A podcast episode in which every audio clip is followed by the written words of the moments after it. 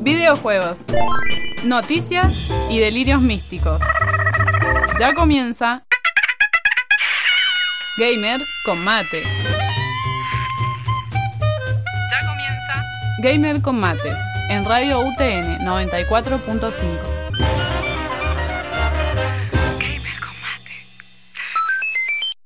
Por más de que esta hierba de, de mate no me guste, hay gusto para todos, la verdad. No digamos la marca. Sí, no decimos la marca.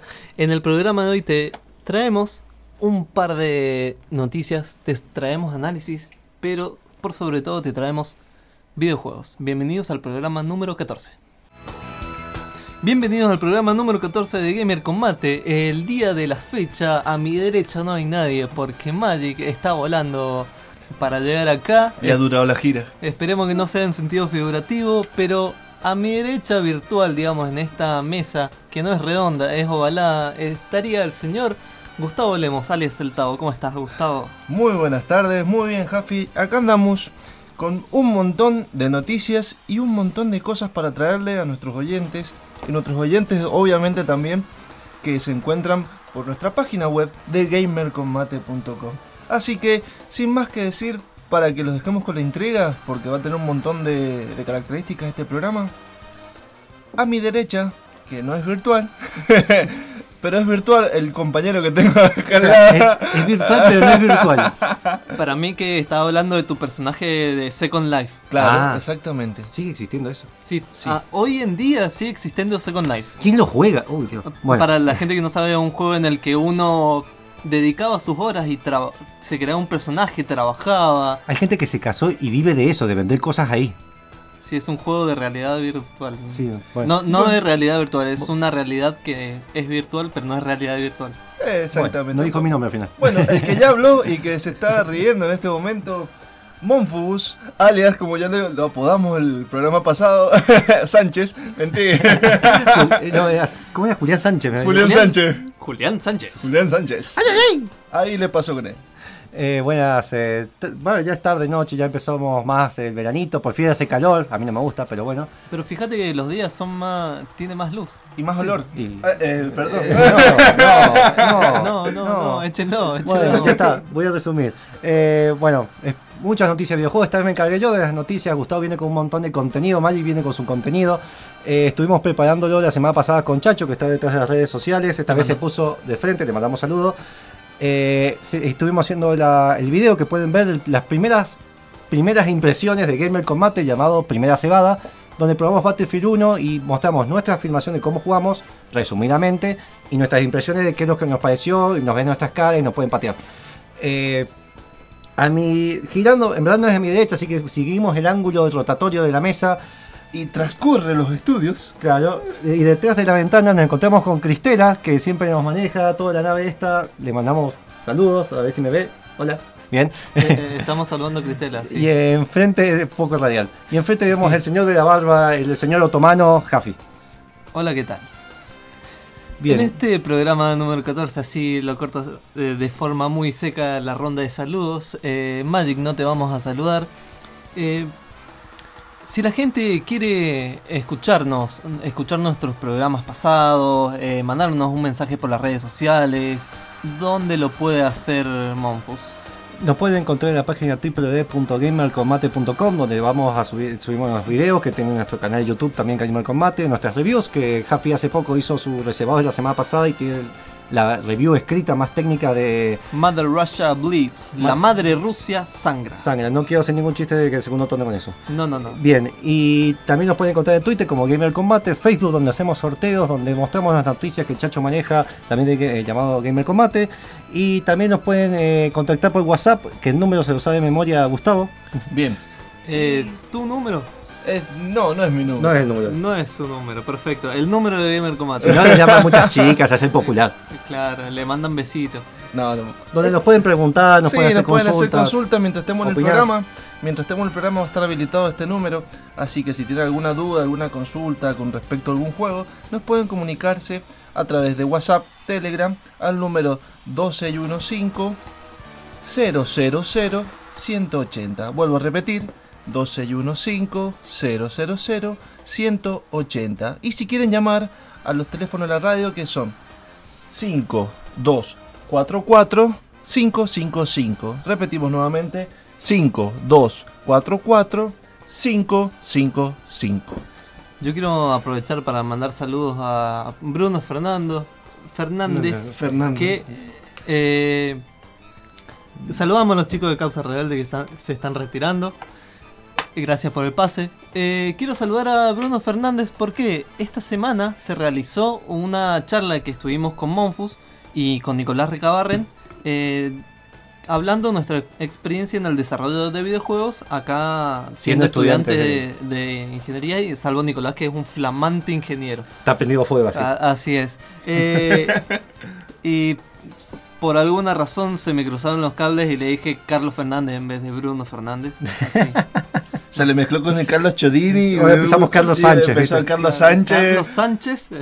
Así que le mando un saludo. Y además, eh, a un a un fiel oyente que nos escucha en nuestro formato grabado, eh, el señor Petro, que está Tiene algo con, con Monfu, no sé, siempre pone fotos de él. No, pero No, él no, está, bueno, bueno. está muy está muy cautivado por tu voz, Gustavo. Está enamorado Ah, de tu voz, me parece. Sí, eh, dice que tenés una voz muy particular, así que por favor te eh, le pedimos a Cristela si puede bajar la cortina y le podés mandar un saludo Ah, así con tu voz sensual. Bien. Un mandamos un saludo a Petro, Pe- Petrolo, ¿cómo se llama? Así que un saludo muy cordial para Petrolo de Gamer con Mate. Así que ahí está. Ahí está, Gustavo. Eh, Petro, esperemos que te haya gustado. Sin más, eh, como de est- este programa habla de videojuegos, nos vamos a la próxima sección de noticias y ahí venimos. Señor Monfus Arboleo, ¿qué nos ha preparado para el día de la fecha?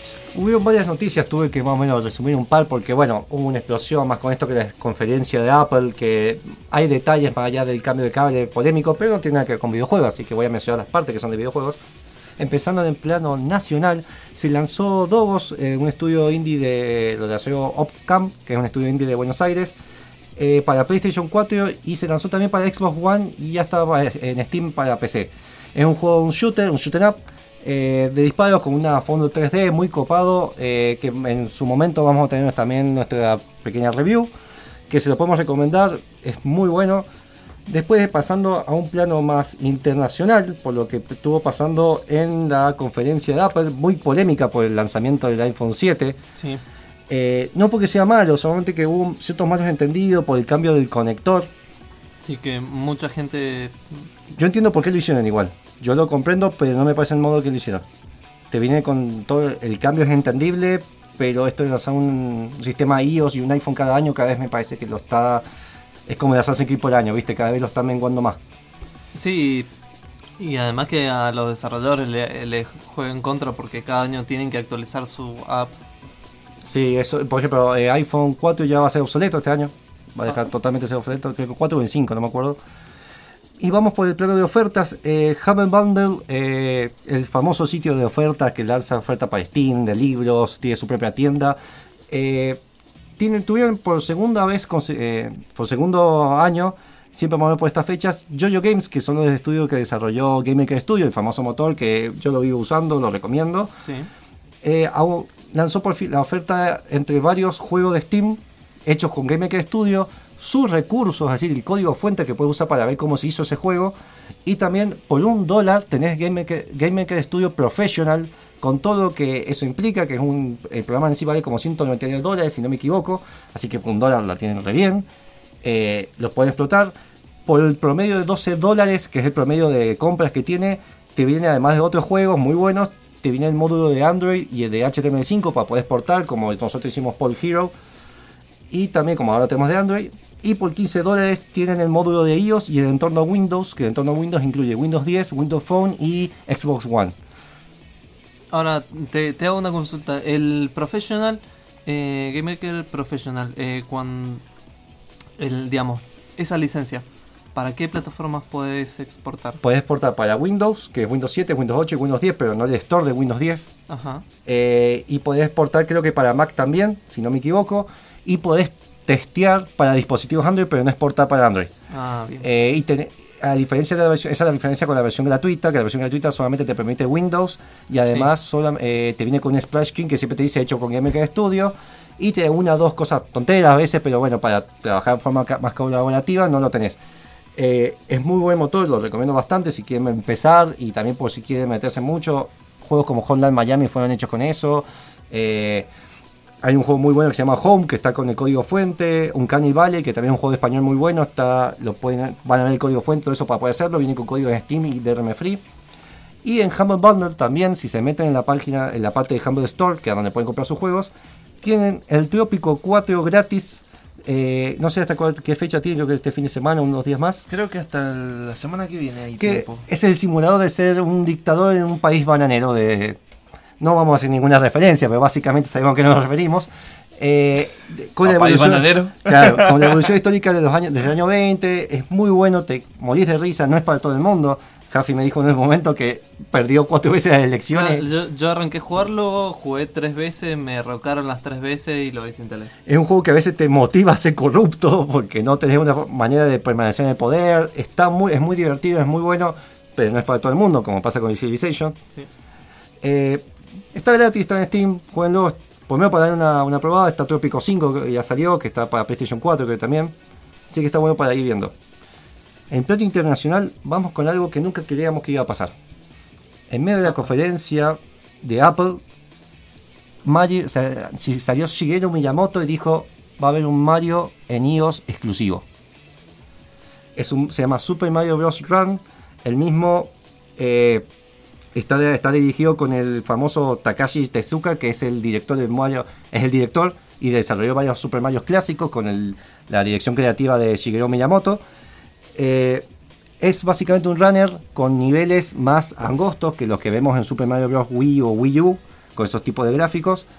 Eh, con botón saltamos, vamos rebotando, todo con automáticamente desplazamiento. No es por lo que entendí, no es un runner infini- infinito, sino que vamos pasando por distintos niveles, ir progresando y van a agregar niveles.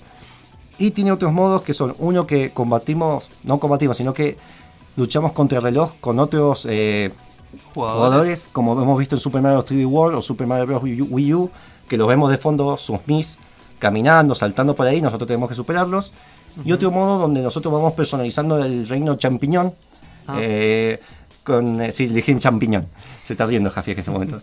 Eh, Mushroom Kingdom, mejor, donde vamos personalizando a los Toads y demás comunidades que vamos consiguiendo. Lo interesante de esto es que el juego no es eh, free to play. Tenés un modo gratuito, digamos, limitado para testearlo tipo demo, pero el juego, como la visión de Nintendo es, si vos querés que tus hijos jueguen un juego y no se vuelvan adictos, como pasa con muchos juegos free to play con microtransacciones, todavía no se confirma el precio, pero va a ser pago una vez y listo. Y además vas a poder desbloquear eh, stickers para usar en el, en el- en el servicio de mensajería de Apple. Eso es- está bueno. Eso está bueno. No entendí si lo vas desbloqueando con el juego o además van a incluir eso como forma gratuita. Eso no me dieron que no lo entendí. Eh, lo, lo bueno es que está muy bien diseñado como hace Nintendo. Está perfectamente diseñado para móviles. Eh, va a salir para fines de este año, cerca de noviembre de este año. Se dijo que es exclusivo para iOS, pero la realidad es que va a ser exclusivo por un año y después va a salir para Android. A motivo de esto se retrasa Animal Crossing y Fire Emblem que iban a salir para celulares. Fire Emblem es esa saga famosa de RPG, muy buena. Y Animal Crossing es como... eh, es un juego muy particular. Petro, por ejemplo, es un vicio de ese juego. Sí, la, mayoría de gente que conocemos acá con Monfus, eh, Petro y sus amigos que son fanáticos de este juego, básicamente es un juego en el que tenemos que convivir en una villa y tenemos que ir haciendo... Minijuegos, vas construyendo la villa, juntando personajes que te ayudan, que tienen negocios en la villa. Está bastante... Es interesante, nunca lo he jugado ninguno. Lo veo entretenido. Y mucha gente se engancha. Ahora, Algo tiene que tener. esos juegos yo no tengo ni idea si de cómo van a ser los modos y demás. No me no pude ver bien si qué motivo va a tener, pero se retrasó y a salir para este fin de año. Y decidieron que primero salga Super Mario Bros. Run, por lo- el peso que tiene Super Mario, y después los otros juegos. Reiteraron que no piensan sacar juegos que- son tal cual como en sus consolas en móviles. Van a ser juegos de sus franquicias pensados para móviles. Así que no van, por lo menos No van a sacar ningún emulador. no, al parecer no.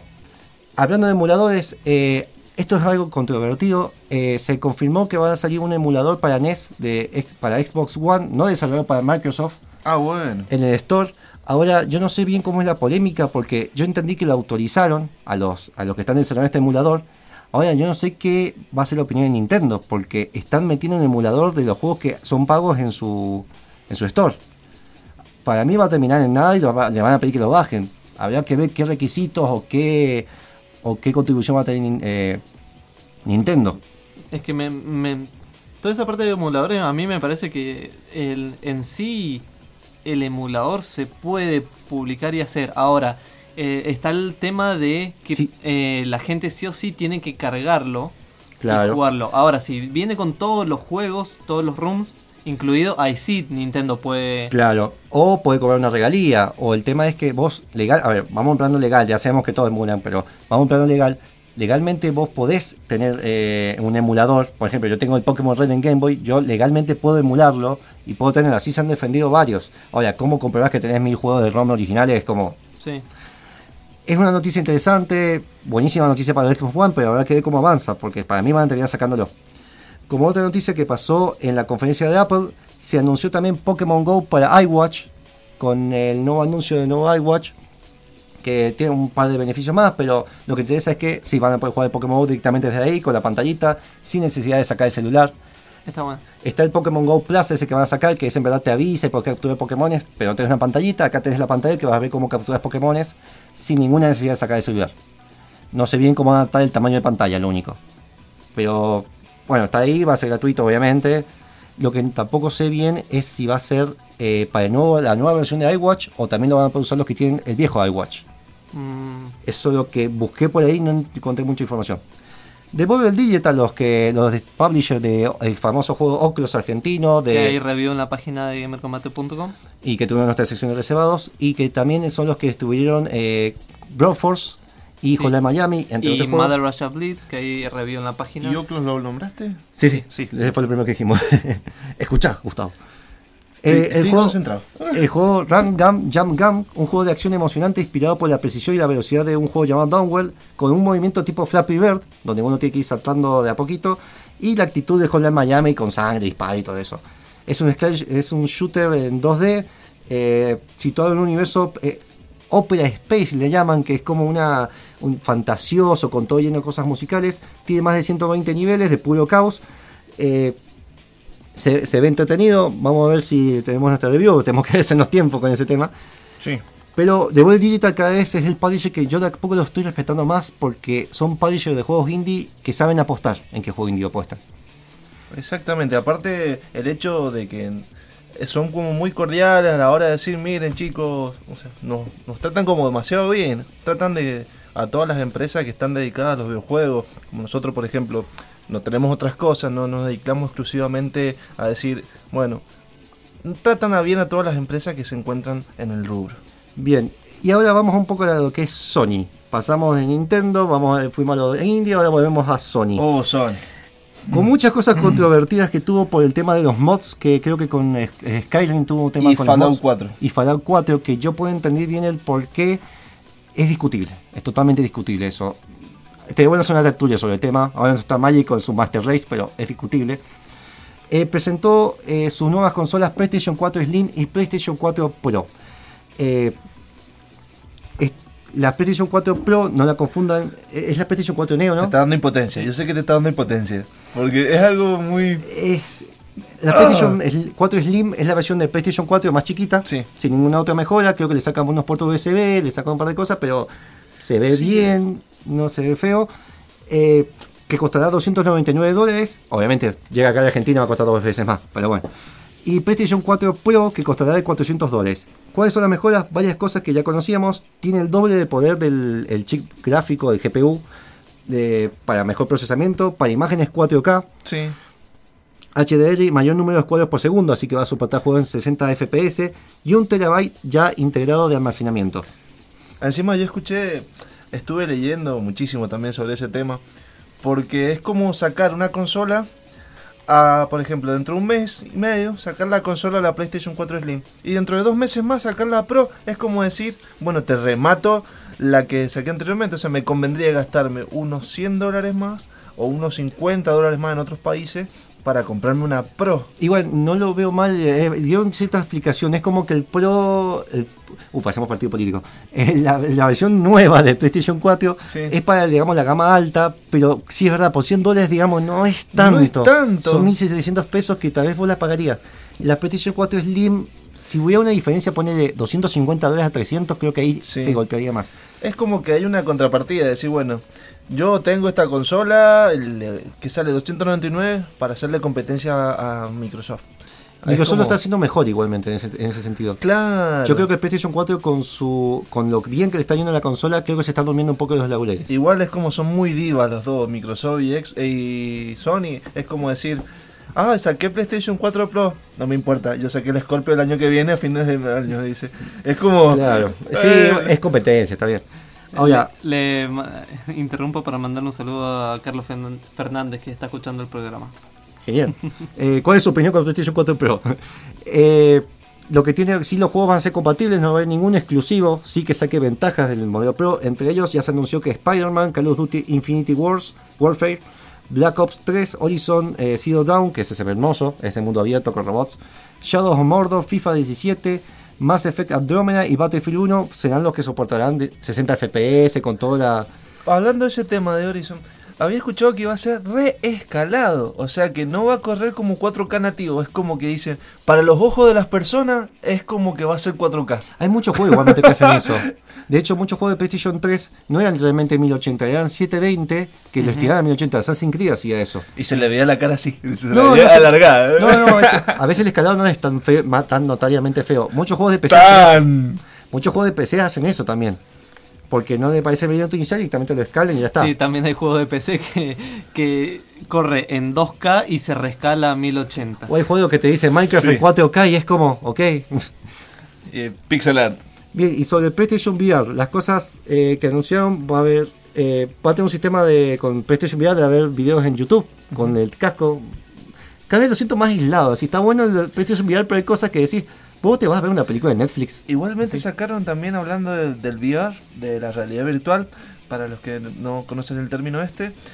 Escuché que en Steam el 0,3% de los usuarios nomás poseen ahora realidad virtual. Es que todavía no es tan No masivo. eh, claro. Yo creo que tendrían que hacer como pasó con los televisores a color o el sonido estéreo, donde todos los que están interesados en VR pongan plata para que la tecnología sea más barata y llegue masivamente. Exactamente. Es un, bueno, es un tema para discutir Sí, en un tema parte. para discutir.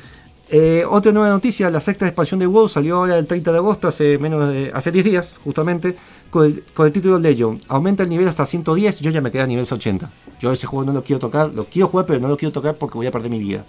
Hay una nueva clase llamada Cazador de Demonios, que Chacho dijo que lo jugó, creo que lo probó un toque y me estuvo contando que bastante controvertida, muy aburrida. Ah. Eh, un nuevo continente llamado Islas Abruptas, un nuevo sistema de PvP de jugador contra jugador, sedes de, de clases para que las mismas clases, independientemente de qué, si son de la Horda, de la Alianza o de qué raza, se puedan juntar para hacer misiones, y un nuevo conjunto de armas. Y lo quieren hacer bien MMO.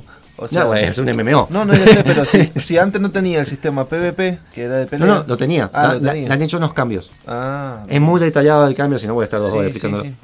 Eh, Bethesda también ha publicado publicó un nuevo trailer del Doom como adelanto de la próxima actualización del juego de PlayStation 4, PC y Xbox One que llegará a lo largo de este mismo mes de septiembre.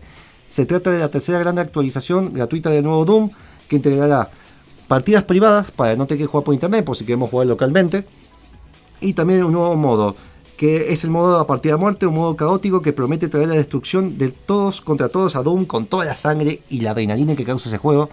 Lo estuve probando en la computadora de Chacho, es con los auriculares esos nuevos que se compró. ¿Vivís en la, en la casa de tu hermana ahora vos? Sí, no, a, veces, a veces estoy yendo y viniendo, me dice, me tengo este juego, como no me anda en mi PC, lo voy a probar allá y es, ah, el Doom, es, es buenísimo ese juego. Si tuviera máquina, lo jugué- me voy a quedar, a un día cuando me libere un poco de los exámenes, me voy a quedar todo un fin de semana ahí.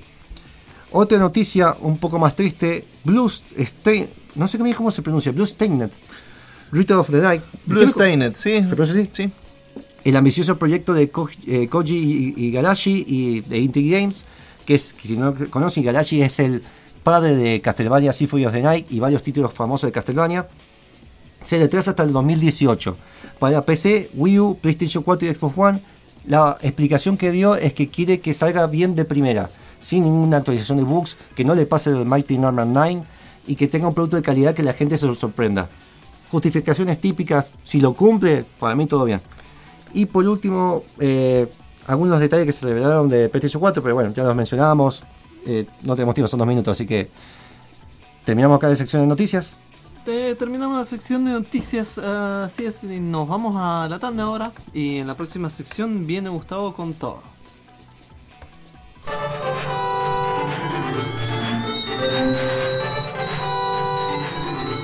¿Ya pusiste el agua? Gamer con mate está de vuelta. Tu culpa, tu culpa, tu culpa. Es así, chicos.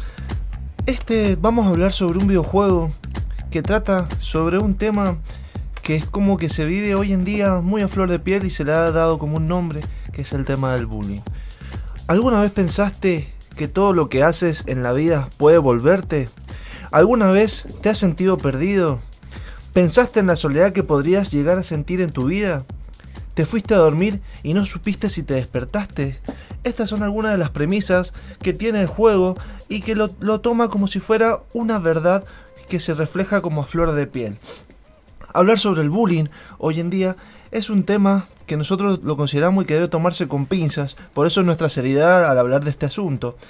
Y más por perturbaciones que se le puede ocasionar a la otra persona.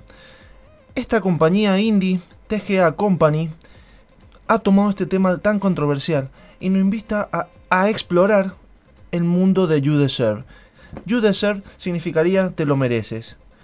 Esto tiene mucho que ver con el tema de que, por ejemplo, con la premisa que dije que alguna vez pensaste que todo lo que haces en tu vida puede volverte a pasar, o sea, te puede llegar a pasar. Es como un tipo karma que nosotros a veces se puede tomar en este juego.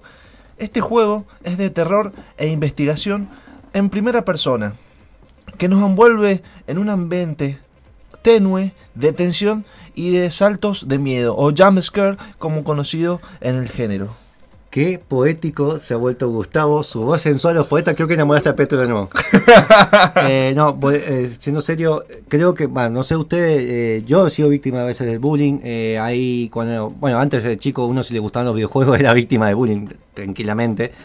es un tema que cada vez está más controversial. un juego que lo trató en su momento fue el bully, de hecho, que vos eras un, un chabón de bully y hablaba mucho de este tema de forma cruda. Eh, sí, igual cabe destacar que en el juego Bully, primero, hola Agustín, te acabo de ver, eh, que lo que trataba ese juego era bastante similar, salió también para la misma época del GTA San Andreas, que GTA San Andreas y el Bully era este, esta persona como mala, por así decirlo, en GTA San Andreas eras un gángster y en el otro eras un eh, alguien que, hacía bullying, pero que terminabas ayudando a la gente de no, quizás no la manera correcta, pero de cierta forma como que se reivindicaba. Yo me acuerdo que ahí eh, con ese controversia de ese juego empezó a generarse mucho el tema este de hablarse más del bullying y ahora con el tema de las redes sociales está el ciberbullying que también es otro tema porque ahí veo hasta gente que se ha suicidado por el, acoso, eh, gente que ha decidido dejar su trabajo como pasó con Phil Fish, el de creador de Fez. Sí, que, que estaba trabajando en Fez 2 y supuestamente lo canceló por las críticas. el tipo hay, hay, que analizar bien el caso porque eh, es... Ah, hay un tema también de que ser demasiado con los temas de las redes sociales, con el abuso, el anonimato que hay detrás de las redes sociales, eh, a quién se le afecta. Eh, este juego, pues, Gustavo lo estuvo probando, lo terminaste hace poco. Sí, sí, lo terminé hace poquito este juego. Hecho en Unity, si me Hecho en el motor de Unity es muy importante el hecho de tratar este tema y es un tema que, por ejemplo, no es como decir, bueno, vamos a hablar sobre esto, no, es un tema que afecta a muchas personas y hasta, bueno, es el maltrato que se le logra a la persona. a veces se lo ve con una gracia. A veces se lo ve con una gracia decir, bueno, te hago bullying y es como medio chocante decir, bueno, eh, te bulliñamos o te sacamos. ¿Bulliñamos existe esa palabra? Eh, eh, yo te hago bullying por decir bulineamos. Te bulineamos. Pero hablando seriamente, es algo que es como acoso, es como si fuera. Es como acoso. Es, un acoso, sí. Acoso, no coso. No es un coso, es un acoso. Así que más o menos vamos a introducirnos en lo que cuenta la historia de este juego.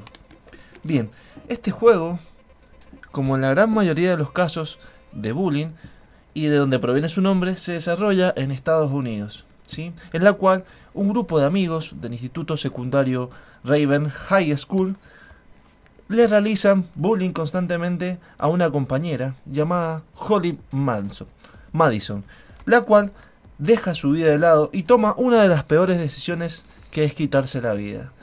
Después de que suceda esto, extrañas desapariciones empiezan a ocurrir en torno al grupo de amigos. O sea, es como ya te introduce algo de terror. Algo paranormal. Exactamente.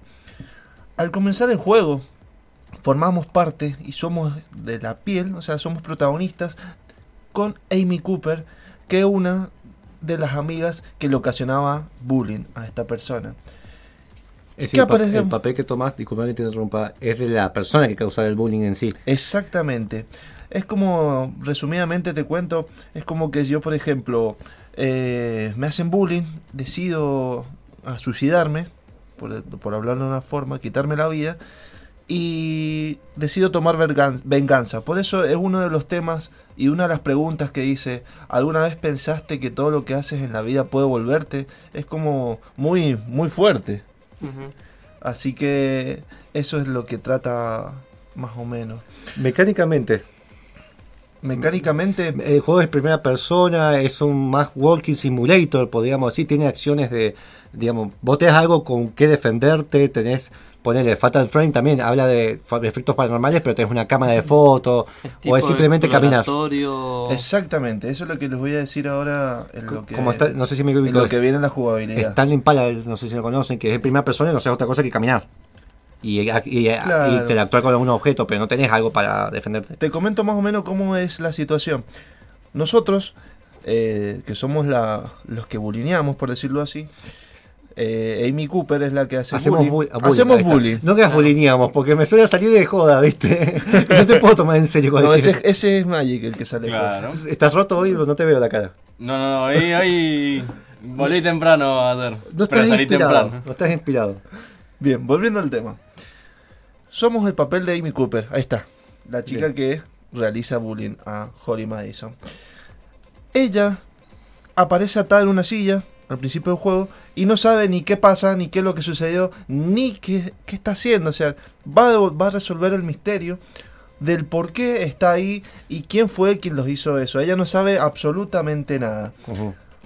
Ahora, la jugabilidad de esto... Vos no sabés ni siquiera, disculpame que interrumpa, no sabés ni siquiera el tema de eh, lo que pasó con la chica este o estuviste spoileando todo lo que dijiste anteriormente? No, no, no sabe, no sabe nada, esa fue la introducción. Ah, pero digamos, el juego te introduce sabiendo que eso sucedió en realidad el juego te dice, estás en una silla. Bien. Estás quieta. Entonces todo lo demás no sería... Así que la jugabilidad se trata de aventuras gráficas en primera persona. Que juegos como Slender, The New Arrival o Amnesia, entre otros títulos.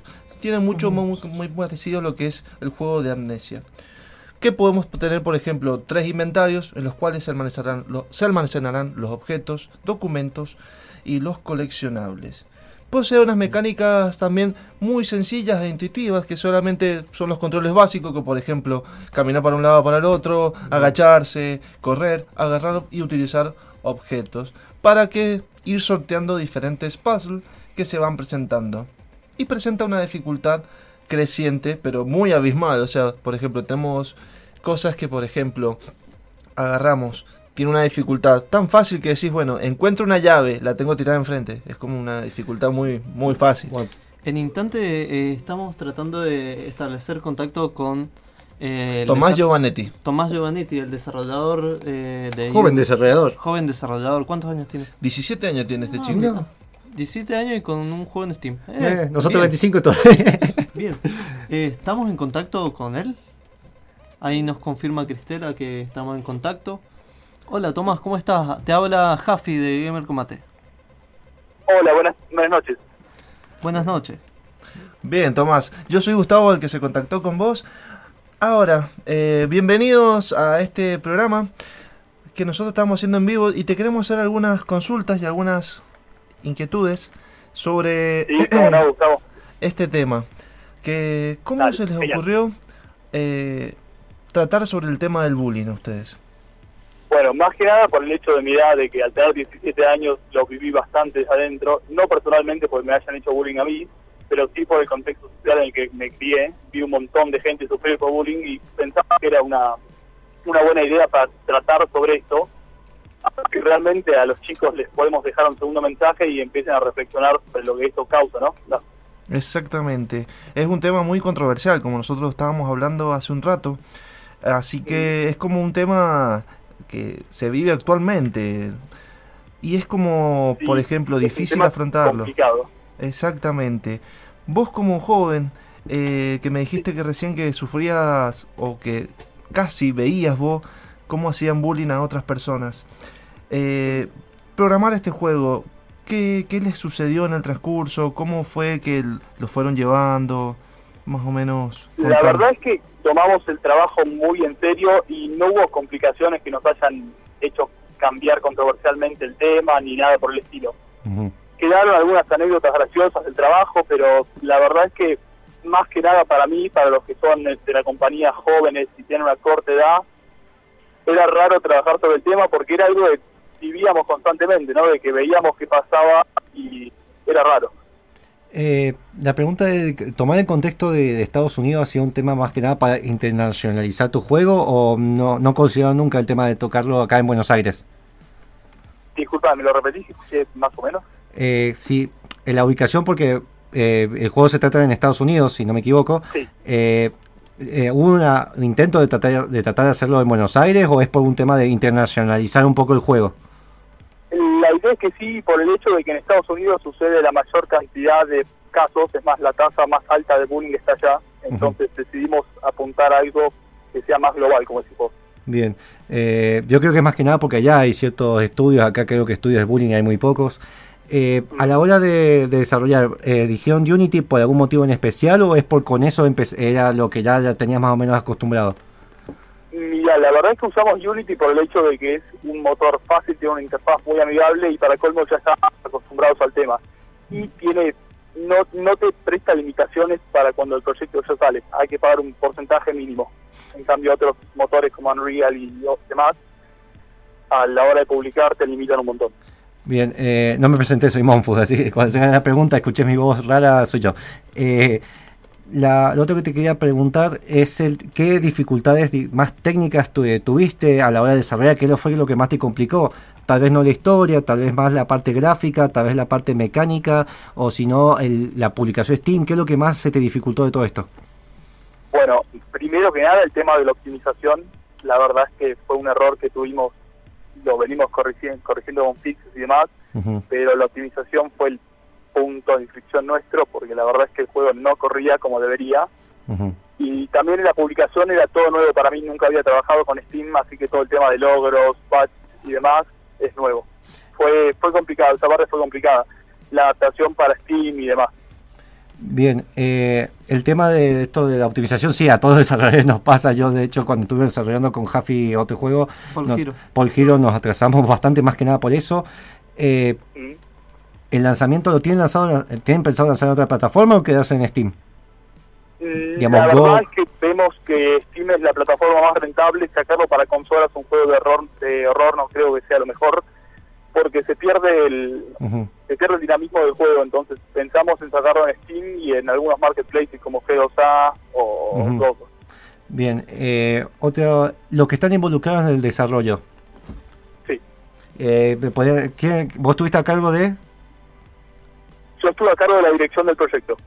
Bien, el... y acá Agustín, una pregunta, ¿cuántos son más o menos en, el equipo? Y seremos unas 14 personas. Oh, bastante. Oh. Bastante. Y hay, que, que La verdad somos bastantes. Este, bueno, pero cada uno está... A ver, el proyecto fue terminado en más o menos en el rango de 6 a 12 meses a un año. La verdad es que es un rango muy corto, como sabrán, para un juego, para el desarrollo de un juego y cada uno está especializado en su área, ¿no? Que con 14 personas cada uno hace lo mismo.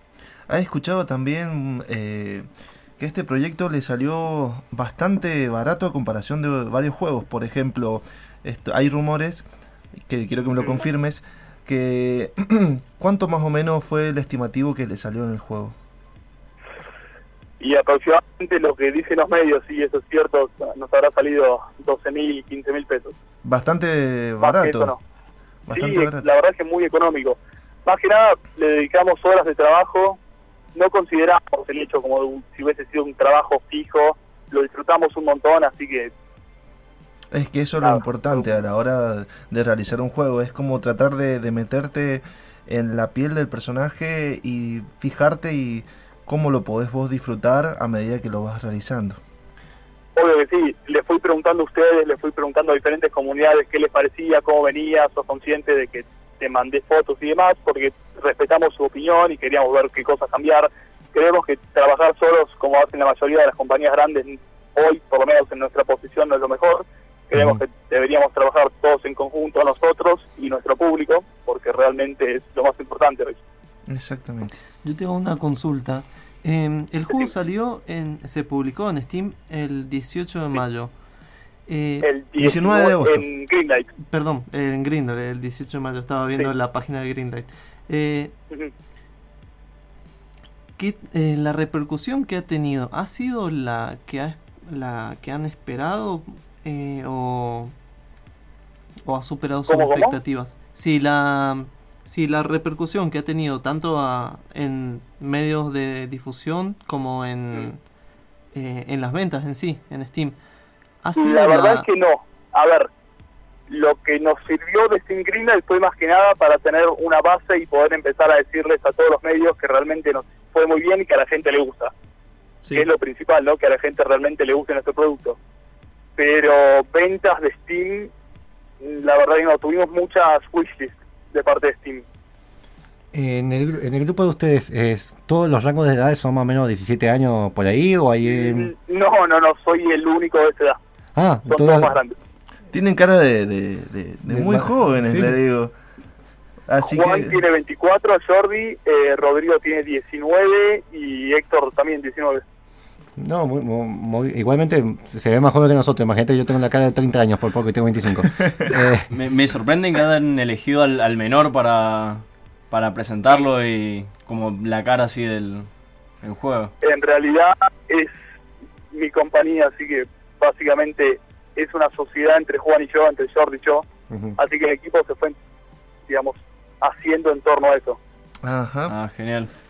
Eh, otra pregunta sobre el tema de en desarrollo. Eh, ¿Qué fue lo que en el tema de, de Unity con la optimización, el problema es más que nada con el modelado han tenido o es un tema más de cómo funciona el motor en sí? No, no, es, digamos, por el motor en sí, es por las técnicas. Se puede usar Light Mapping, se puede usar Load. El tema es que esas técnicas consumen mucho más tiempo. Por ejemplo, el Load no es usar un solo modelo y ponerlo dentro del motor como piensa la mayoría necesitas el modelo en low y en high poly por la cantidad de vértices y la verdad es que eso te consume un tiempo impresionante porque en vez de hacer un solo modelo tienes que hacer dos. Más que los procesos como Occlusion y demás te tardan un día cada uno. Exactamente, sí, se tardan mucho los procesos. Em, bueno, eh, agradecemos eh, la comunicación, que nos hayas podido dar un tiempito para para que expliquen con tus palabras más o menos cómo les ha ido. Ahora Gustavo nos va, nos va a seguir comentando eh, acerca de su experiencia de juego. Agradecemos mucho eh, la comunicación, agradecemos mucho eh, por coparte con nosotros, por... No, por favor, gracias a ustedes, chicos. así que cualquier cosa, sabe que nosotros estamos acá, somos un medio de, difusión de acá de Mendoza. Lo que precisen. Y agradecerle también porque aparecemos de agradecimiento en los créditos finales del juego. Así que... Obviamente, sí, como no. Nos viene ayudando un montón. No, sos un genio. Muchas gracias. Entonces, la modestia vino ¿eh? bien, gracias. Dale, Dale un abrazo. Chao, chao. Chao, chao.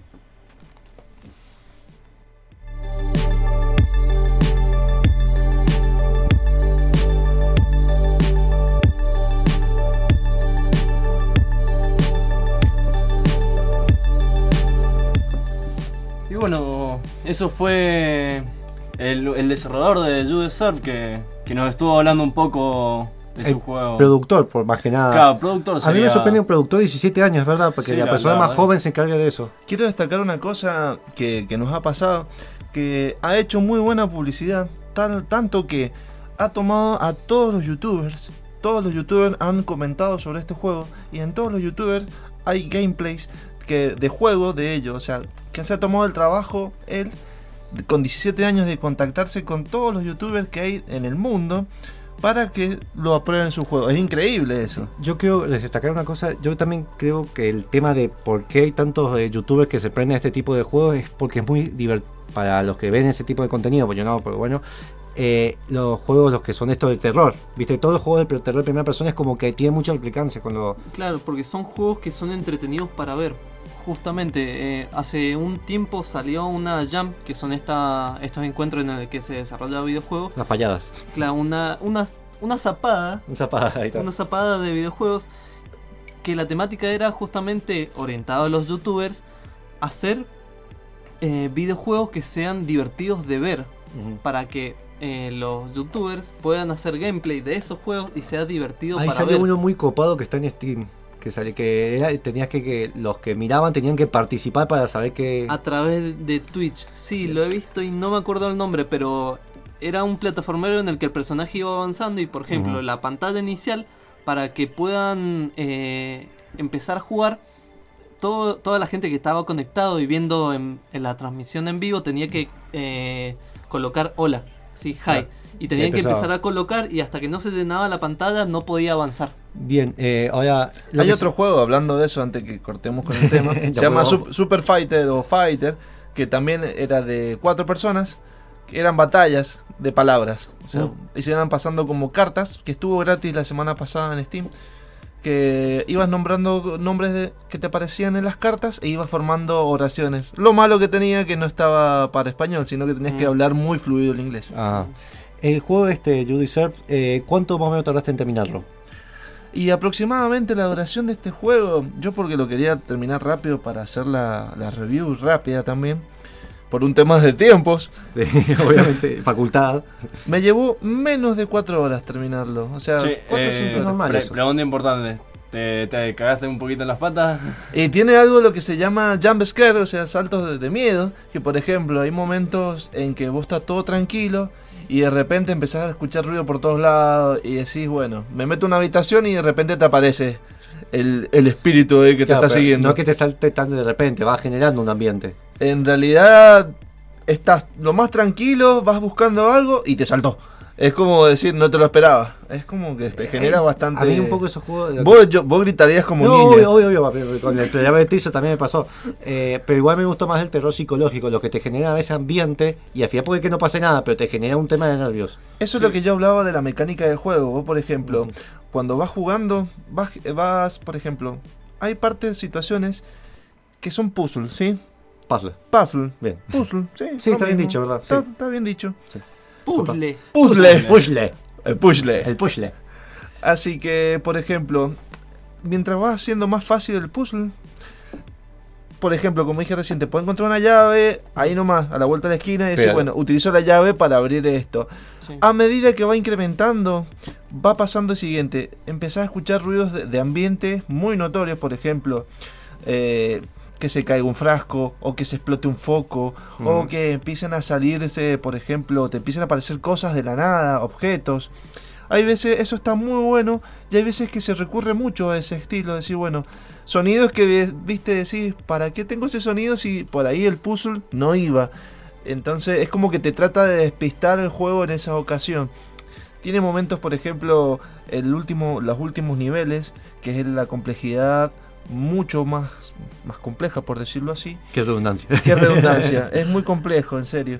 Por ejemplo, te está siguiendo este espíritu que, le hiciste bullying. Te empieza a seguir y tenés que resolver los puzzles mucho más rápido de lo que vos estabas resolviendo ahí, nomás. Y los escenarios son muy enormes. Enormes, por ejemplo. Ah, no es como el primer dice que es más tipo pasillo o amnesia, que tenés ciertos caminos más angostos. Tiene parte de juego lineal, pero tiene, por ejemplo, decir, bueno, tenés todo este, esto, este, este lugar para poder correr. Es como que te viene persiguiendo y eh, tiene una parte muy gráfica linda en ese momento que cuando te va a agarrar este espíritu, me recuerda mucho a un juego en este momento, no me acuerdo el nombre, pero que en el juego vos te, vos te acercabas y se empezaba la pantalla a distorsionar, como los televisores de diodo, no sé si se acuerdan. Ah, me acuerdo, amigo. Que cuando no, te- no agarraba señal y empezaba a hacer toda la niebla. Yo, yo recuerdo ese efecto en el. En el, el Slender lo tiene, creo, me acuerdo. Ay, Sí, el lo tiene. ese Pero había uno viejo que lo tenía. Fear, el, en el, El Fear, El Fear, ahí Fear, está. muy bien. eh, en tu, Ese. en tu HUD la, lo que veías, porque supuestamente tenías un casco y te iba mostrando la vida y todo eso, eh, te generaba un suspenso con esos juego. elementos. especie de estática. Eh, Eso. Ahora- Exactamente, por eso, por eso le decía el, te- el tema de los televisores viejos, y cuando no te agarraba señal se te ponía toda la pantalla ahí media borrosa. gráficamente, Y gráficamente, a, par- a utilizar el, el motor Unity, en comparación con otros juegos, ha quedado como medio cortito, cortito por decirlo así. pero considerando con otros juegos indies también de ese tamaño. Exactamente. Aún Por así. ejemplo, como el Ori, que el Ori, no sé si se acuerdan, que es como un tipo de animal espiritual. Ori and the Blind Eh, Forest. Bueno, ese, pero igual ese. Igual ese es un. No sé si es un doble A o triple A. Eh, o sea, yo es- creo que mitad y mitad. Está en el medio Claro, Sí. es un juego de una empresa grande. Eh, por ejemplo, con respecto. ¿Has jugado a Doorways? Sí. Ah, eso. ¿Lo has, visto más o menos la gráfica de Doorways? Comparándolo. Sí. Que tuvimos reservados, creo que no me acuerdo el Claro, programa. Doorways, justamente me estaba acordando de este juego mientras estábamos hablando porque es un juego en el que le hice una review y es así, primera persona, aventura, tiene puzzles, eh, tenés que ir haciendo dis- distinta, distintos mecanismos y hasta tiene una parte en la que te persigue un bicho y tenés que resolver el puzzle más rápido. ¿Te persigue el bicho? Claro. Sí. Este tiene, por ejemplo, hablando de tema gráfico, un componente que es la oscuridad en, en su mayor exponente, por decirlo así. O sea, Sí. tenés oscuridad por todos lados. Pero hay un tipo de error que, por ejemplo, ves un pasillo casi oscuro y no te permite, hasta que no resuelva el puzzle, no podés pasar. Y a veces te encontrás con habitaciones más oscuras. Y es como un tipo de error en ese momento. Es como decir, qué raro si supuestamente hay una oscuridad relativa, por decirlo entre comillas. Pero una oscuridad, digamos, eh, muy mal hecha por el tema de los brillos o es demasiado absoluta que molesta. No, es como que no te permite pasar si no resolves el puzzle y tener una habitación abierta y es como que te topas con una pared invisible y no te deja Ah, pasar. Claro, podrían arreglado de otra manera, con alguna Claro, puerta, otra como cosa. con alguna puerta o como que la electricidad, poder habilitar la electricidad. Bueno, eso es lo que, que ocasiona. Y por ejemplo, hay a veces que las habitaciones son tan oscuras y que los instrumentos que te dan para alumbrar, como una linterna, Mm. como por ejemplo esas lámparas que teníamos de gas, la podés acti- activar, pero se ve como muy oscuro. Y si cometemos el error de, por ejemplo, yo aumenté un poquito el brillo, se ven como texturas de baja calidad en ese momento. Así que no es recomendable que suban el brillo, traten de jugarlo eh, en, es- en ese, en ese nivel de brillo. por Ahora, Eh, Igual los juegos de terror siempre lo tenés que jugar a oscuras y Sí. subirle el brillo. No, yo lo juego de día con todas las luces que hay. Sí, pero también, también tiene que ver que cada uno tiene su configura- Claro. configuración de brillo eh, preferida. Este juego a- al arrancar te pone esos típicos carteles de se recomienda jugar este juego, eh, o sea, te, te hace ajustar el brillo hasta que veas cierta figura o algo así.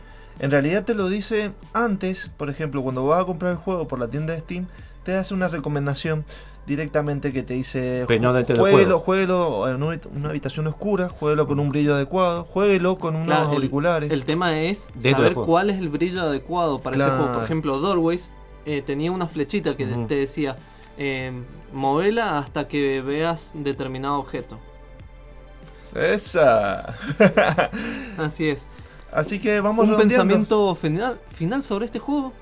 Hay algunos. eh, un buen producto de para la gente que le gusta este género de terror. Se podrían mejorar algunos detalles. ¿sí? Mm. Lo que presenta muy bueno son los sustos, los jump scare.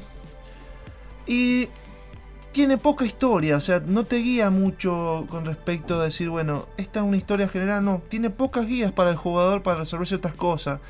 Por ejemplo, hay veces que querés eh, eh, prender una luz y no, Sí. no hay sonido, o sea, como que hay efectos que hay que pulir, historia, ¿sí? Y no es un juego apto para cardíacos y personas que les gusta una historia elaborada y unos gráficos mucho más detallados. Tiene sus cosas lindas, pero es un juego que resulta entretenido para ciertos aspectos. Si se quieren morir de miedo con, con estando solo en una noche, es un juego ideal. No es recomendable jugarlo con un mando de Xbox resultará algo incómodo, es preferible utilizar el teclado y el mouse. Como todo PC Master Race. Este videojuego está eh, a 10 dólares en la tienda Steam. Y como, mira, te tiro como requisito mínimo. Eh, recordemos que el desarrollador estaba comentando que tenían problemas de optimización, que estaban trabajando en ello. Te mm. pide un, eh, un, Core i3. Mm, mucho de 3.7 GHz, te pide 4 GB de memoria RAM, mm. una Nvidia GTX 5500 Ti, eh, yo no sé mucho de 650 Ti. 650 Ti, ¿eso es mucho o no es mucho? Yo que no sé es de más o menos, es son cuatro generaciones, una de, de, tipo 5 son cuatro generaciones atrás, son calcularle hace 4 años más o menos, una ah, placa hace 4 años de baja calidad, pero, ah, pero es una TI. Pide mucho igualmente para lo que es. 4 GB de RAM me parece mucho. Bueno, esperemos que. Debe ser por el tema de que han tenido problemas con la optimización y todo eso. Obvio que después. Pero aún, así no es tan elevado para un juego en 3D de hoy en día. Ojo, es el mínimo. Bueno, recomendamos eh, este videojuego. Para aquellas personas que les guste una historia que solamente se centre en jugarlo tranquilo y para meterse en esas situaciones de salto, de miedo. Es para masoquista a veces decir, bueno, esto, pero bueno. Y además es, es interesante para la gente que le gusta todo este tema de la temática eh, de cómo se trata el bullying. Y eh, aparte es un, es un juego indie que, por ejemplo, es bueno y es local, así que si lo pueden comprar, lo pueden adquirir. Creo que por eso es tan divertido este tipo de juegos verlos más que jugarlos, porque te cagan las patas. Entonces, es bueno para YouTube. A mí me gustaría jugarlo con Monfu, te digo. Lo que me divertiría viendo a Monfu jugarlo. bueno, así que recomendado. Eh, nos vamos ahora a una tanda. Eh, le mando un saludo a Juli Villanueva que está escuchando el programa, que nos mandó un mensaje ahí. Así que ahí, ahí venimos.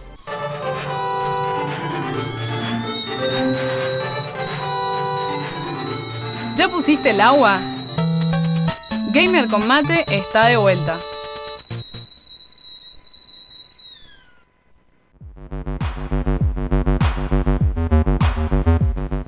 En esta sección, eh, otro, esta sección llamada Reservados. Eh, otro reservado, venimos muy cebados hoy. Sí, venimos re, ¡Ah! reservados. Modo Berserker. Y mientras Gustavo va calentando el agua para, para unos mates, Sí.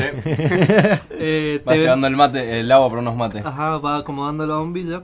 Te venimos a contar que estuvimos, estuvieron, mejor dicho, eh, jugando al Battlefield 1. Eh, Monfus y Chacho con el video que pueden encontrarlo que está en nuestro canal de YouTube de Gamer Combate, bueno en YouTube Gamer Combate salimos ahí, eh, que decimos nuestras opiniones, eh, vamos, con Magic vamos a compartir porque Magic juega más este tipo de juegos que yo, Sí, eh, yo no soy tanto de, jugar eh, juegos de, shooter, excepto, bueno, Bioshock, ese estilo más así. Y menos en. Masivo multiplayer, digamos. y menos en, multijugador online, o sea, es algo que no es mi estilo. De hecho, he jugado. Tengo, tengo un amigo fanático mal del Battlefield 4 y cada tanto hoy, sí, que esto se pone a jugar, me pongo a jugar dos y nunca le agarro la mano, termino 4.20. Es como jugar eh, Battlefield 1942 con los japoneses que hicimos una vez, nos hicieron pelota.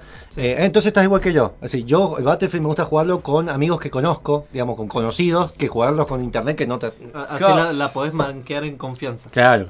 ¿Qué es lo que me sorprendió? Me sorprendió bastante este Battlefield 1, además del nombre, que no sé por qué le pusieron 1 cuando ya tienen como 4 o 5 antes. Que algo que habíamos comentado con Chacho es que Battlefield 1942, Battlefield, bueno, después de la expansión de Vietnam, Camino a Roma, Battlefield 2, Battlefield 2142, Battlefield 3, Battlefield Bad Company, eh, Battlefield 4, Hardlines, Battlefield 1. Es como la Xbox, ¿viste? Xbox 360, Xbox One. Cada que está pegando. Y eso que me gusta la Xbox, pero Xbox 360, Xbox One, nada que ver, o sea. Sí, quizás dijeron, che, ¿qué la está pegando últimamente? La Xbox. Listo, pongan el mismo nombre. One es por el tema de cómo se usa mucho para el elegido, ¿viste? De eh, The One. The One. Eh, el Battlefield. Va a una expansión con Neo peleando ahí al, a los tiros. Es como la PlayStation 4, vieron que dijeron, bueno, le ponemos Neo.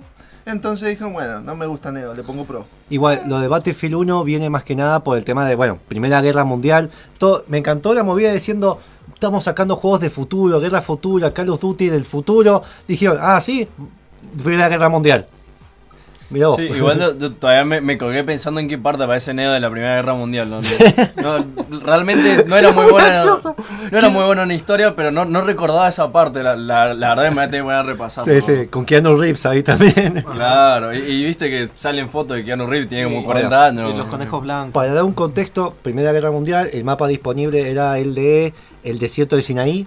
Eh, básicamente era el Imperio Otomano que está en su momento, que aunque no crean, vamos a un concepto más político, el quilombo que hay ahora en Siria tiene mucho que ver con lo que pasó en la Primera Guerra Mundial, la Segunda Guerra Mundial tiene mucho que ver con la Primera Guerra Mundial, obviamente, y el Imperio Otomano o los británicos se dirigen a ambos bandos en un campo muy abierto, muy bueno, con tormentas de desierto dinámicas. Eh, lo único que tenía estaba bueno en el campo abierto, pero a veces era como demasiado abierto. Y, si justo agarré y te sacaban los autos, decía, Luego no, no me daba un taxi para ir a, eh, a capturar la base. Te decían así, eh, guachi, tirame un, helicóptero. Claro, te, dejan sin auto y al menos vamos un remis, pues si no, ¿quién, quién llega a la, base? a, caballo, ¿no?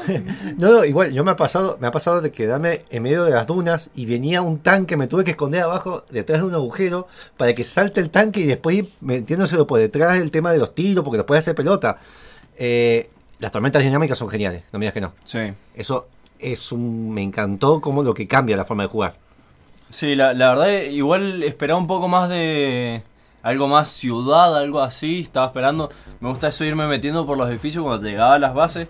Te vas metiendo por los edificios, golpeando las puertas, abriendo, que esto estaba bastante interesante. Eso era más guerra, digamos, de, más guerra urbana. De, eh, la Primera Guerra Mundial fue mucho de más campo abierto, fue el, la transición de ese tipo de guerras. Eh, igualmente va a haber guerra de ciudades, de trincheras. Eh, muchos mapas tenían trincheras. Está ese que tiene el, dirigible gigante que se ve buenísimo ese modo que tenés que derribarlo, uno de los objetivos. Y debe ser similar, por ejemplo, en este mapa estaba el, tren. Que mm, si vos agarrás y creo que ibas ganando, te podías spawnear en el tren, que era un tren acorazado, que agarraba tenía me machingan por dos lados. Machingan. Machingan.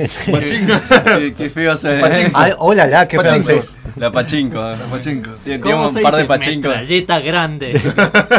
Tiene una pachinko de Metal Gear. A los españoles, ole. Ahora, ese yo sé que existían esos trenes, pero me recordaba el tren ese que sale en Wild Wild West, la película de Will Smith. ¿De, qué, ¿De qué cosa? Wild Wild, West. Wild Wild West. Bueno, la pea sí.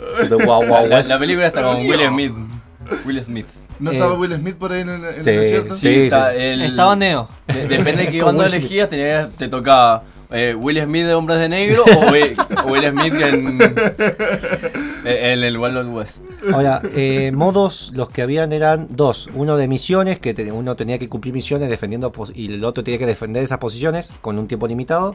Y el otro era el típico captura la bandera con... No captura la bandera, sino de los puntos. Y claro, que te vas sumando puntos a, medida que vas teniendo puntos de control.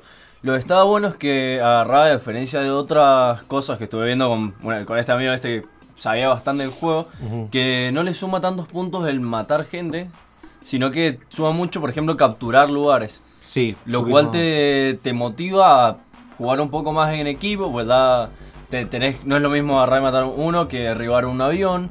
Entonces tenés que ir viendo qué vas haciendo, todo. Eso también se nota mucho, en, de, hecho, de hecho en las clases, comparado con lo que jugué Battlefield 3, Battlefield 4 jugué muy poco, así que no podía opinar mucho te obliga mucho a centrarte en la clase. Yo cuando era médico, te dan un arma pedorra, básicamente, y jugando como médico bien, no yendo a los rambos solo a los tiros, sino como bien de soporte, eh, no, tenía otra que moverme en escuadrones. Que tenés esos escuadrones que vas haciendo el spawn. Eso me, eso me gustó más a mi forma de jugar. Eras como el zángano del equipo. Algo así. No, no, pero posta, el médico, si no juegas como un médico en el escuadrón, posta que te cuesta bastante. Sí, no, yo, preferí más la, clase de asalto porque mm. me encantaba meterme entre los edificios a los ramos y empezar a matar a todo el mundo. Lo de patear las puertas mientras sí. la tormenta de arena, buenísimo. aparte era genial porque te vas metiendo entre las puertas, enganchaba a alguno desprevenido en alguna ventana y chao. Y está muy bueno el, sistema de ballesta. Em, ¿De ballesta? Claro, por ejemplo, yo con. No sé si lo, lo habrán tenido en las otras clases, pues yo jugué solo con la de asalto, pues la otra está. mm, si cambiaba de clase se bugueaba y aparecía ¿Sí? sin armas. Ah, no, ¿te pasó eso? Sí. Yo decía el Book Fonsi. Nos pasó en un mapa que empezamos todos sin armas, con los pulgares hacia arriba. ¡Hey! No, y lo, y lo vi. Ese, Es el Bug Fonsi el era. Fonsi. Y, tenía la- y en las manos no tenían nada. Igual así todo así. Para los que no sepan, ya me siento muy viejo. Fonsi es de, lo, de esos hermosos días, una, una serie de los años 60 que salía el chabón con la, la- que era el canchero de la, no- de la serie, que siempre salía la frase de él era ¡Hey! levantando pulgares. Bueno, el- Me siento viejo.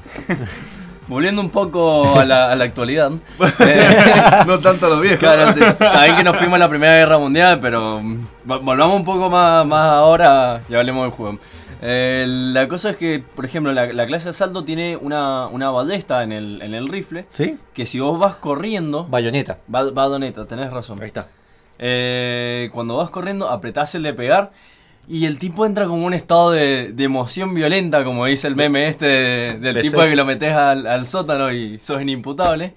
Eh, el tipo entra en un estado de emoción violenta que sal- sale con la bayoneta y a lo que al que toca, Aún lo- en el lo suelo, ensarta. Eh, ir corriendo y apretás el- la, la F. ya que, bueno, sí, Claro, la F el de, el de. Es buenísimo porque una vez fuimos, estaba con otro tipo y los dos fuimos con la bayoneta así. Y es muy bueno, te genera una furia esa parte porque escuchás el grito desesperado. Sí, realmente te, te ambienta en, en ese estado de, de locura, de, de Mm. tener que ir corriendo. Aparte amigo- está muy bueno eso que sale corriendo, pero después estás como media hora que el tipo no se puede el alma. Eh, tu amigo que tal vez sabe más, eh, por el tema que jugó más Battlefield 4, me imagino, tener una Sí, ha PC, de la- jugado prácticamente todos los Battlefield. tengo una PC buenísima. Eh, gráficamente, ¿notaron diferencia o muy similar? Porque sé que hubo un cambio de mejora de motor, pero gráficamente yo con los videos que pude ver de Battlefield 4, no más allá del tema de la lejanía, por el tema que hay edificios más cortos, se notaba más, pero fuera de eso, ¿mejora gráficamente el juego? Eh, a mi parecer sí, bastante, porque a- eso de ver el mapa mucho más grande, no tan edificios, no, no- los edificios se ven todos iguales ahí. Entonces acá se, se ve un poco más interesante, por lo menos para mi gusto. Y la paleta de colores que, que utiliza el juego es muy, mucho, muy llamativa. Eso eh, como beige así del desierto. Que a, a mi parecer, por ejemplo, el Battlefield 4 se vea todo muy gris. O Muy- azulado, tal vez. Claro. Se veía como medio, medio apagado, esto se, se veía un poco más, más vivo. La- lo otro que me encantó, eh, la- bueno, no la pudiste probar, pero la clase de eh, francotirador tiene, no que está, digamos, no es que está, ¿cómo decir? OP, es con mucha cosa encima, no es que está desbalanceado. Eh, me gustan mucho los detalles que tiene, creo que el, el Battlefield 4 tenía eso de que vos mirabas el reflejo, si vos apuntás con el francotirador, te muestra el reflejo de la luz. Sí. Sí. Eso me encantó, me encantó el tema de que vos con una tenés un arma tipo bengala que te sirve para señalar la posición de los enemigos, si hay, o también el tema de que vos disparás y al sacar el arma, así no carga mientras estás apuntando, tenés que dejar de apuntar y es como las armas de antes, tienen que sacar el cartucho y meter el otro enci- encima. No tenés que hacer, yo varias veces me equivoqué, estar disparando, disparando, disparando y veía que no salía la bala y era porque tenía que sacar la mira. Eso me encantó. Sí. Eh, lo, lo que a mí me gustó bastante es el tema de que si vos disparás muy seguido, se empieza a calentar el arma y se te Mm. traba el cargador. Sí, A veces lo va a poner y se ve, se ve que se demora un poquitito más porque lo tiene que destrabar. Lo cual es como que le, le agrega cierta emoción porque de repente estás disparando y uy, se, se trabó. Y, es como una emoción así que, que es para, para jugar un poco un bajón. Decir, oh, justo se me trabó, pero le agrega cierto realismo, cierta emoción que a veces, si justo se te está trabando y te alcanzás a esconder y clavas el cargador y, le, y disparás, es como le agrega un extra ¿A vos te pasó? a, al- a la escena, por Sí. así decirlo. Te voy a preguntar, ¿a vos te pasó, viste que los comandos esos los podías hacer con la Q? Que mantenés la Q, te tenían los comandos de pedir eh, a, a tu Sí. jefe de escuadrón que te den una misión, que si vos cumplís la misión que te da, por ejemplo, capturar tal lugar, te suma más puntos, eh, síganme, vayan, necesito ayuda. No los voy a defraudar. No debes defraudar. Oh, Síganme los buenos, Síganme vamos los a rescatar a Brad. Eh, mantener la Q muchas veces me pasaba que hubo una, había como una bajada de, de frame. ¿A vos te pasó eso o tal vez fue justo la PC que justo estaba grabando? Eh, quizás justo era un bug de- del momento, porque a mí no, la, la vez que lo jugué no, no me pasó.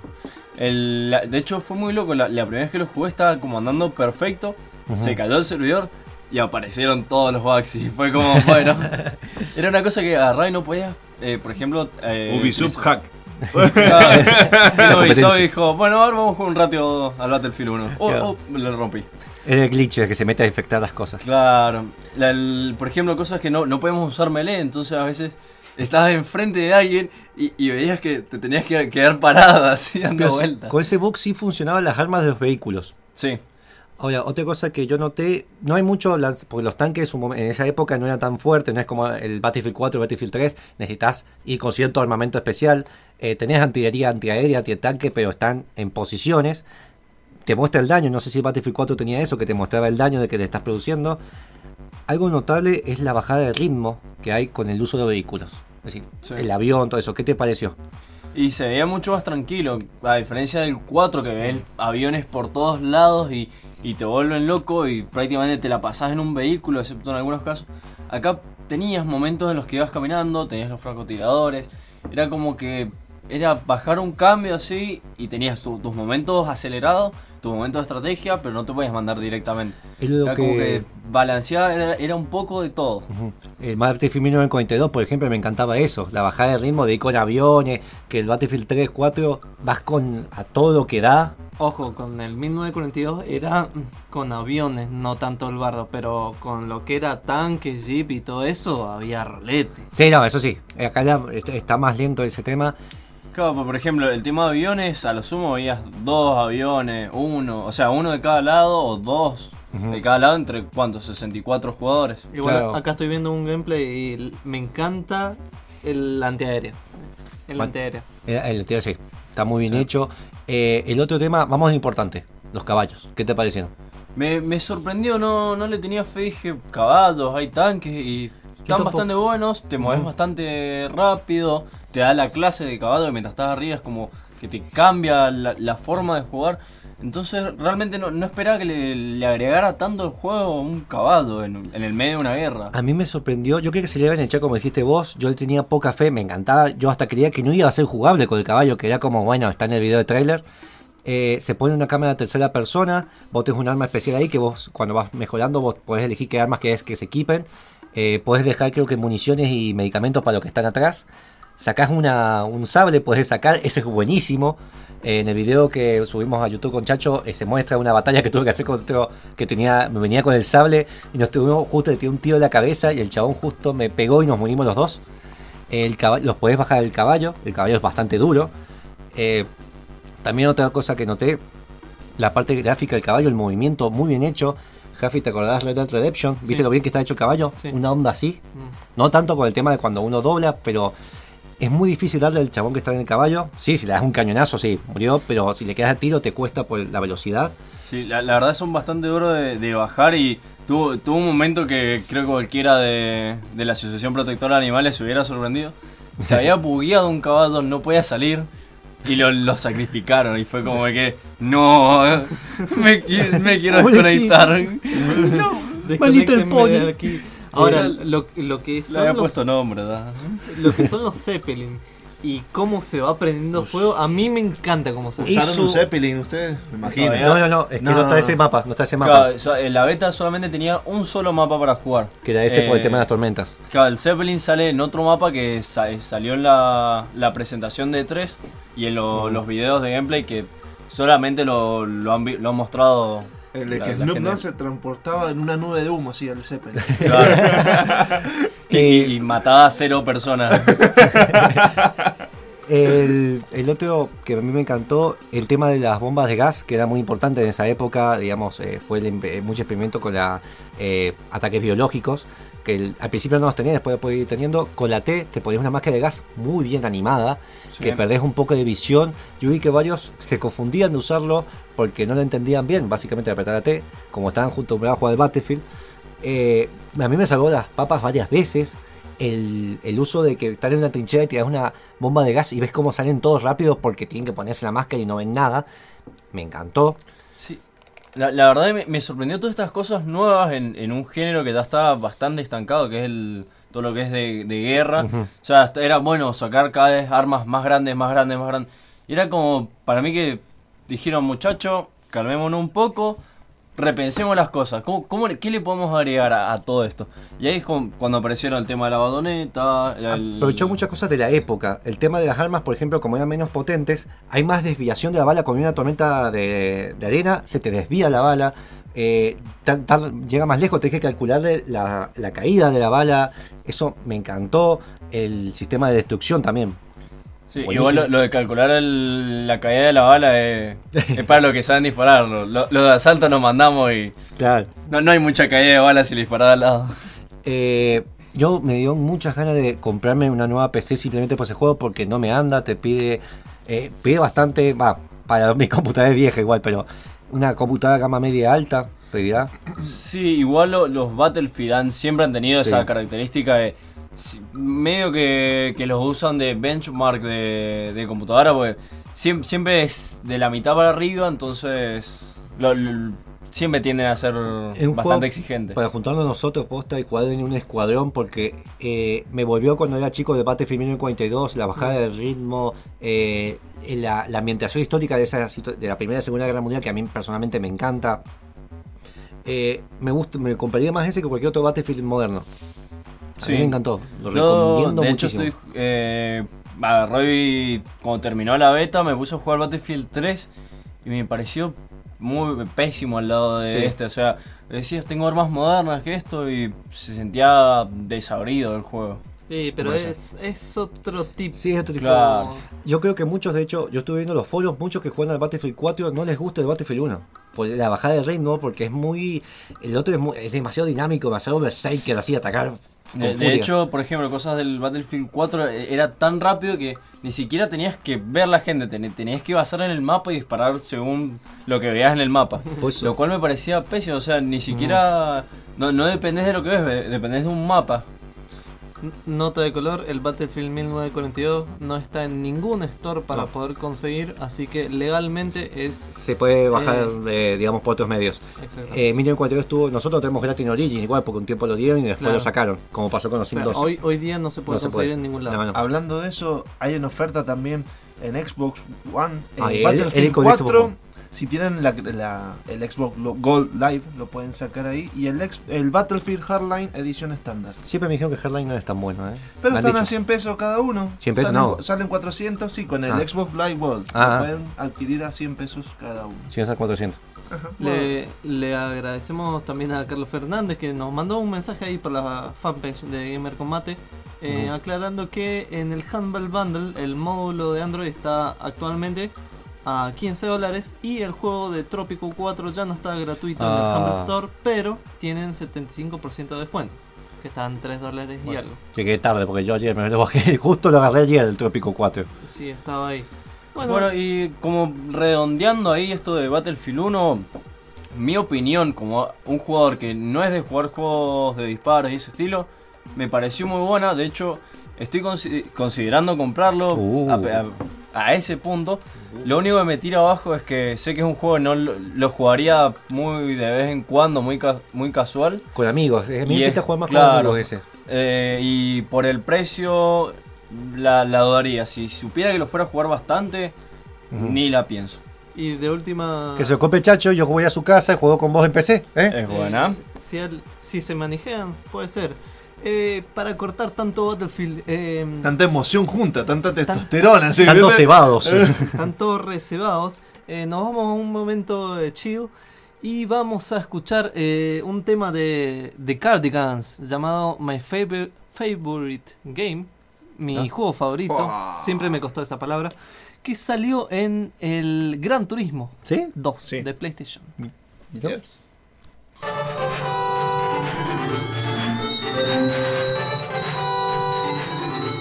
¿Ya pusiste el agua? Gamer con mate está de vuelta. Lo que está sonando es el genial eh, soundtrack de Mother Russia Bleeds. Qué buena onda como empieza. Es muy, muy bueno. Eh, justamente esta es la, una de las canciones, va, una de las partes de las canciones que arranca en el tráiler, que te empieza a contar. Pero antes de dejarte que disfrutes toda, todo este soundtrack, eh, Gustavo, ¿hay ofertas en Xbox? ¿Xbox tiene ofertas?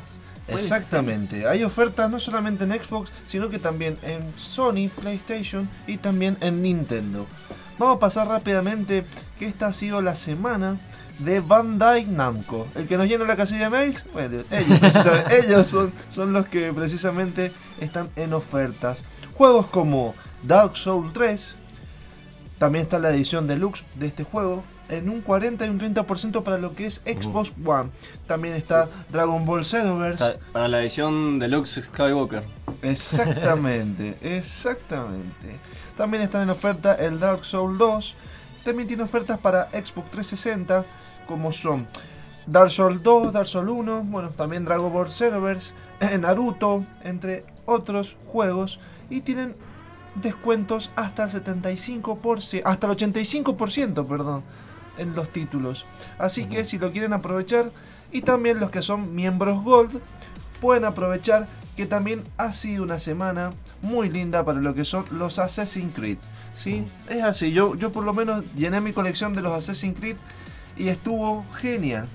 Por lo menos es, como que me compré todos los juegos. Así que lo que tiene. ¿Te compraste el Unity? Me compré, no, el Unity 9 porque no tengo la One. Él lo quiere porque así lo juegas sin bugs en tu consola. Tengo, tengo, el 1, tengo el 2, tengo el 3, tengo los DLC del Revelations, tengo el único que me falta es el Brotherhood, el 4, la expansión del 4. Yo te quiero pedir la consola para jugar el 2. El Brotherhood te presto la consola, la tengo en la P3. Bueno, pero... Ah. ah. bueno, y vos prestame la consola. Así que eso ha sido las ofertas de Xbox. En las ofertas de lo que es PlayStation. Eh, vamos a hablar directamente de la consola PlayStation 4, nomás hay ofertas. Que son juegos, por ejemplo, como W2K16. ¿sí? Eh. El Battleborn. También está oferta.